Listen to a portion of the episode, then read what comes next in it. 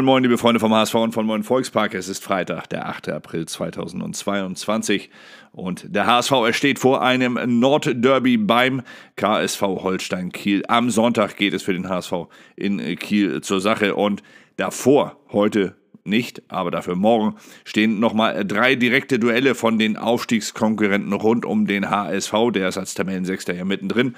Der Tabellensiebte Heidenheim kann noch dazu stoßen, aber die spielen unter anderem auch am Wochenende gegen einen direkten Konkurrenten. Das heißt, alle sechs um den HSV herum spielen gegen direkte Konkurrenten und es wird viel gerechnet und das Hamburger Abendblatt hat das auch einmal gemacht. Das große Rechnen, so lautet die Zeile bei den Kollegen vom Hamburger Abendblatt und dabei wird Ulrich Kortenkamp von der Universität Potsdam zu Wort kommen und dort darf er dann die Wahrscheinlichkeiten präsentieren, die er ausgerechnet hat, wie es denn am Ende in der Tabelle aussehen soll. Dem Professor für Mathematikdidaktik zufolge liegt die Chance auf den direkten Aufstieg beim FC St. Pauli bei 5,8 Prozent. Und was hier erstaunlich ist, selbst der HSV hat eine höhere Wahrscheinlichkeit, nämlich 6,3 Prozent, dass es am Ende hier tatsächlich noch zum direkten Aufstieg reicht. Auch ausgerechnet wurden die äh, Punkte, die am Ende reichen sollten. 61 Punkte sollte man äh, brauchen, um am Ende den Relegationsplatz äh, zu erreichen. Ähm, oder das ist zumindest die hohe Wahrscheinlichkeit. 57 Punkte könnten reichen. Das würde für den HSV natürlich bedeuten, dass man aus den letzten sechs Spielen noch fünf Siege holen müsste und ein Unentschieden, um halt am Ende diese 61 Punkte zu erreichen. Das ist möglich, aber natürlich relativ unwahrscheinlich. Trotz allem es ist möglich und genau das wird gerechnet. Erstaunlicherweise die höchste Wahrscheinlichkeit auf den Aufstieg hat der FC Schalke 04 mit 48,7 Prozent auf Platz 1 und dazu würde dann Werder Bremen äh, mit aufsteigen.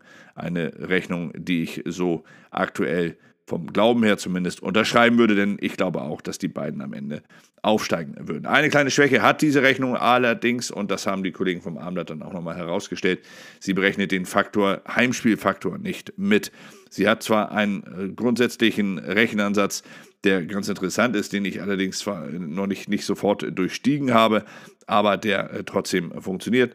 Er hat nämlich die, den Mannschaftswert und plus die Torwahrscheinlichkeit plus das Hinspielresultat gleich Spielergebnis.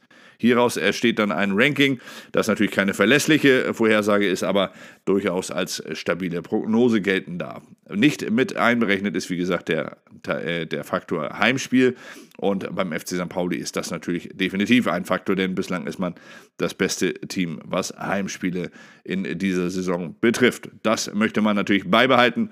Und ich kann euch sagen, der HSV hat auf den ersten Rang eine Wahrscheinlichkeit von 1,2 Prozent, auf den zweiten 6,3 Prozent, auf den dritten 16,2 Prozent.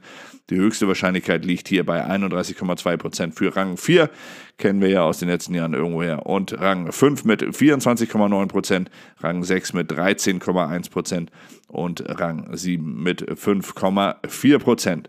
Demnach würden tatsächlich hier am Ende Schalke, Werder und Darmstadt aufsteigen. Darmstadt mit 30,3 Prozent auf äh, Rang 2, noch kurz hinter Werder. Werder hat 30,7 Prozent Wahrscheinlichkeit und auf dem dritten Rang ist dann der SV Darmstadt 98 mit 26,7 Prozent. Deutlich vor dem HSV mit 16,2 Prozent, St. Pauli mit 12 Prozent, Heidenheim mit 2,1 Prozent und Nürnberg mit 1,4 Prozent.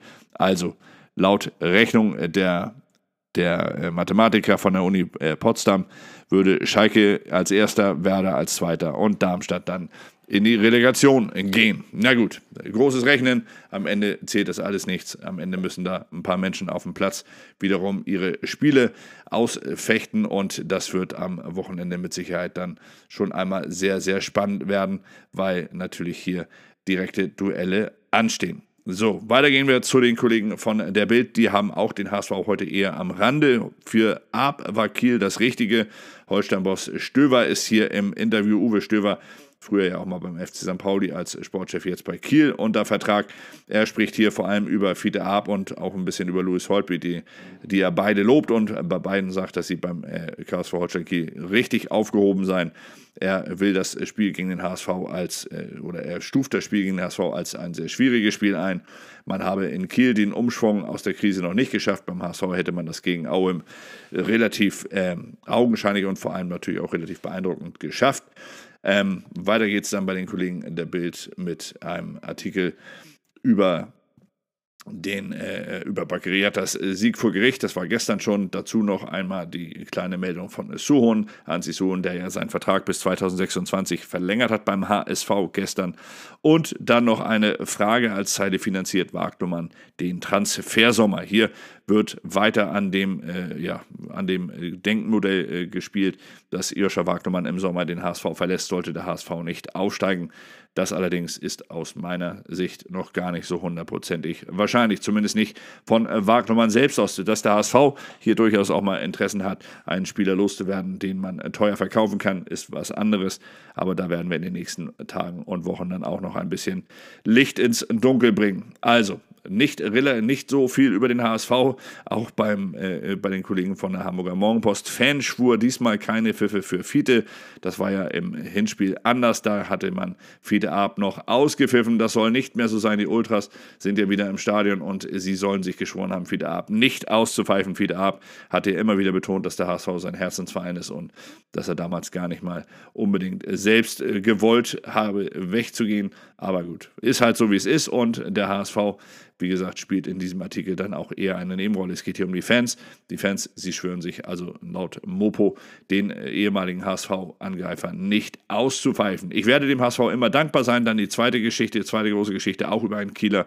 Diesmal geht es um Ahmed Arslan. Ahmed Arslan hat ja beim HSV unter Bruno Labbadia einmal ein Bundesligaspiel mitmachen dürfen. Dafür sei er dem HSV ewig dankbar. Er kommt aus einer Kreuzbandrissverletzung gerade wieder zurück, fast gerade wieder Fuß beim äh, KSV Holstein Kiel und ist er am am Wochenende wohl auch im Kader dabei. Er möchte allerdings noch ein bisschen mehr erreichen, also er ist noch nicht zufrieden mit dem, was er bisher erreicht hat. Er freut sich darüber, aber er ist nicht zufrieden. Genauso unzufrieden müsste eigentlich auch David Kinzombie sein, aber trotz Bankplatz, David Kinzombie denkt nicht an Abschied. So die Zeile bei den Kollegen der Morgenpost. Der Ex-Killer will seinen Vertrag bis 2023 erfüllen. Das ist hier allerdings nicht direkt von äh, David Kinzombie als äh, Satz oder als Zitat zu erkennen, sondern das ist eine Vermutung der Kollegen von Hamburger Morgenpost, die glauben, dass David Kinzombie hier in Hamburg zufrieden sei, mit dem Trainer sehr gut zurechtkomme und dass er deswegen beim HSV bleiben wolle, trotzdem er natürlich aktuell keinen Stammplatz hat und wohl auch in der nächsten Zeit nicht bekommen wird. Dazu dann wiederum die Meldung mit Anzi Suhon, dass der bis 2026 verlängert hat und schon sind wir tatsächlich durch, was die Berichterstattung von heute betrifft. Also relativ wenig HSV-spezifisches. Das allerdings, da bin ich mir ganz sicher, wird dann morgen wieder kommen. Wir werden euch natürlich heute Abend auch davon berichten. Heute ist ja unter anderem auch die Pressekonferenz mit Trainer Tim Walter dann noch. Die steht an um 14.30 Uhr. Und wir melden uns dann heute Abend mit dem nächsten Blog bei euch. Und ich kann euch versprechen, bei uns spielt Kiel nur als nächster Gegner eine Rolle nicht die Hauptrolle. Bis dahin, euch allen einen schönen Freitag. Genießt ihn, kommt gut ins Wochenende, genießt das Wochenende. Und dann hoffe ich, dass wir uns am Montag an dieser Stelle wiederhören. Und zwar mit einem, ja, wie soll man sagen, mit einem Sieg im Rücken und vielleicht dann ja auch noch einmal mit ein bisschen mehr Aussicht auf die Aufstiegsränge. Schauen wir mal, was dann da passiert. Der HSV er täte gut daran, erstmal seine Hausaufgaben zu machen. Der Rest, der kommt von ganz allein. Klingt so platt, ist aber richtig.